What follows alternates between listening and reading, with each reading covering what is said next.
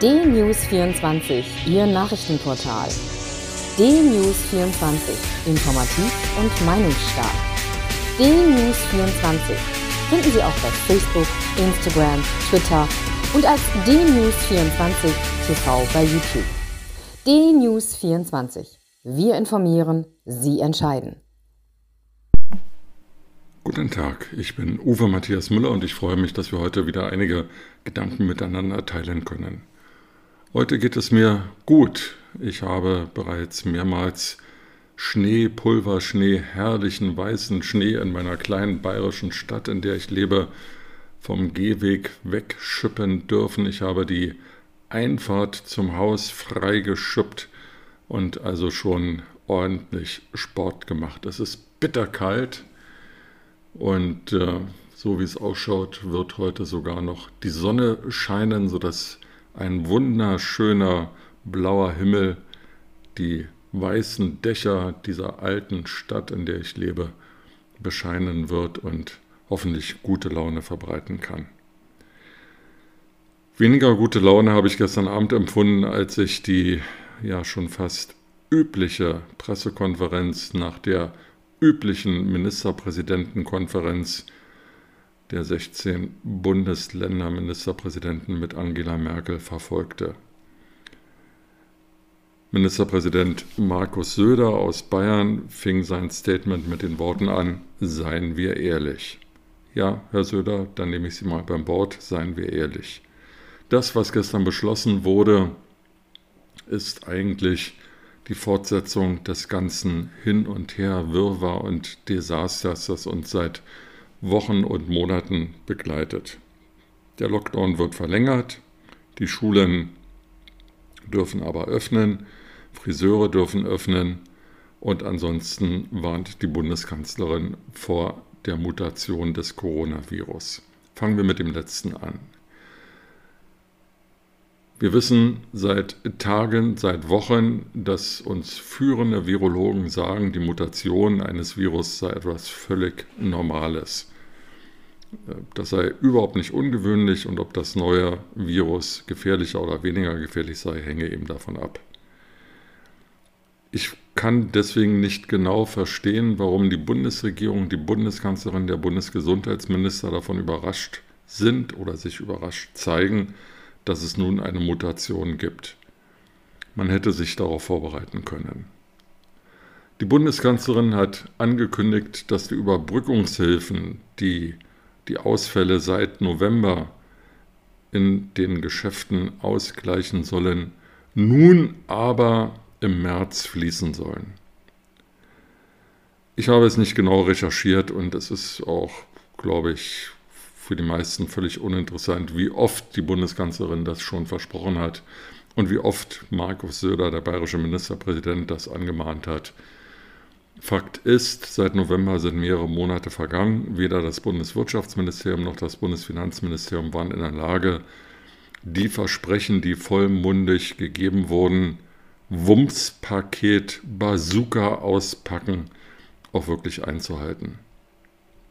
Markus Söder hat davon gesprochen, dass statt einer Bazooka eine Steinschleuder ohne Stein entstanden sei. Seien wir ehrlich, Herr Söder, das ist so. Aber die Frage ist, ob Sie als Ministerpräsident eines der größten Bundesländer, als Führer der Koalitionspartei CSU nicht mehr Druck hätten machen können, ob Sie als Ministerpräsident eines so reichen Landes wie Bayern nicht hätten einspringen können. Stattdessen besteht die Gefahr, dass der Einzelhandel, die Gastronomie, die Hotellerie und viele andere platt gehen, nur weil die Bundesregierung nicht in der Lage ist, ein Programm zur Antragstellung von Überbrückungshilfen auf den Weg zu bringen. Dritter Punkt. Nun endlich sollen die Gesundheitsämter digitalisiert werden.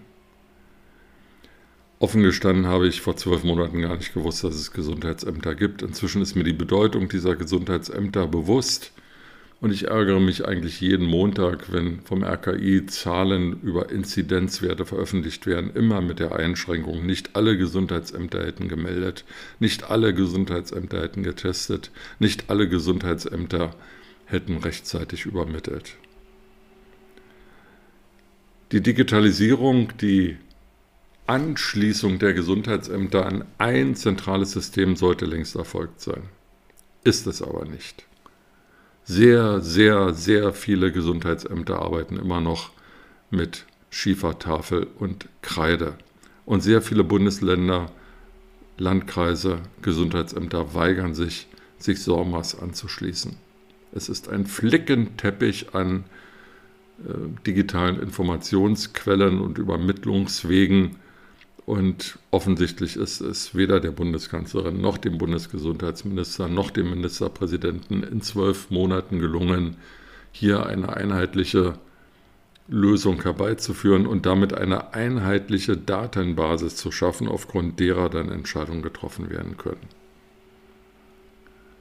Die Bundeskanzlerin hat gestern angekündigt, dass wenn denn die Schulen in den nächsten Tagen und zwei Wochen geöffnet werden, die Impfverordnung, die Bundesgesundheitsminister Jan Spahn gerade erst überarbeitet hat, noch einmal überarbeitet werden soll und dann Lehrkräfte prioritär geimpft werden.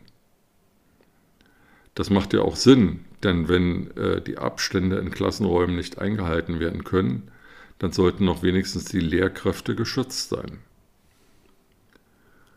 Auf Nachfrage sagte die Bundeskanzlerin dann, also die Schulen werden bis zum 1. März geöffnet, die Impfung der Lehrkräfte soll zum Beginn der Sommerferien beginnen. Jeder kann sich ausrechnen, wie viele Wochen und Monate zwischen der Schulöffnung und dem Beginn der geplanten Impfkampagne liegen soll. Und kein Wort darüber, welche Personengruppe denn nun, wenn Lehrer und Kindertagesstätten Mitarbeiter prioritär geimpft werden, aus der Prio-Liste 2 herausfallen. Und so geht es Satz um Satz, Absatz um Absatz. Alles Ankündigungen, alles Dinge, die schon längst hätten gemacht werden sollen, alles Dinge, die schon mehrmals angekündigt wurden und bisher nicht realisiert wurden. Die Zeche zahlt der Bürger, ob er nun Unternehmer ist oder Konsument. Und letztlich ähm, ist das alles, was wir jetzt erleben, der Tatsache geschuldet, dass es nicht gelungen ist, einem so gut organisierten, weltweit führenden Industrieland, einem Wissenschaftsstandort, nicht nur Impfstoffe zu entwickeln, sondern diese Impfstoffe auch zu den Bürgern zu bringen. Wir liegen weiter Lichtjahre hinter anderen Ländern zurück, zum Beispiel den USA, aber auch anderen Ländern in der EU. Und nichts, aber auch nichts deutet darauf hin, dass die Impfkampagne nun endlich Fahrt aufnimmt, sondern sie meandert so vor sich hin. Wenn statt drei Millionen 30 Millionen Menschen geimpft worden wären in den letzten Wochen, dann wäre die Diskussion, ob wir uns Lockerungen erlauben können, ganz anders verlaufen. Auch von diesen 30 Millionen sind wir Lichtjahre entfernt, so weit wie ich von einer Fahrt zum Mond. Das ist das Kardinalversäumnis, dass in zwölf Monaten Ankündigung auf Ankündigung erfolgt, aber die Taten immer seltener werden. Und das führt zu einer erheblichen Müdigkeit der Bürger, die trotzdem immer noch daran glauben, dass das alles, was in Berlin beschlossen wird, richtig ist und die sich ganz überwiegend an die AH plus L Regeln halten.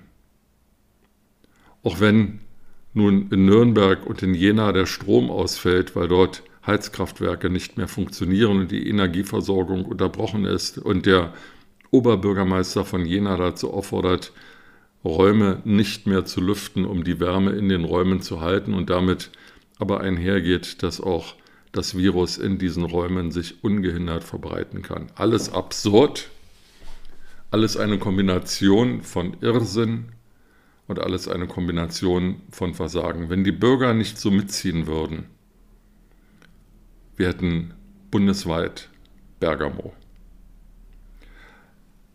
Und im Übrigen, abschließend seien wir ehrlich, von der Bundeskanzlerin gestern kein einziges Wort des Eingeständnisses von Versäumnissen, kein einziges Wort der Entschuldigung, kein einziges Werben um Nachsicht, sondern ihr Handeln und das der Ministerpräsidenten ist alternativlos, muss so sein, war richtig und wird immer richtig bleiben.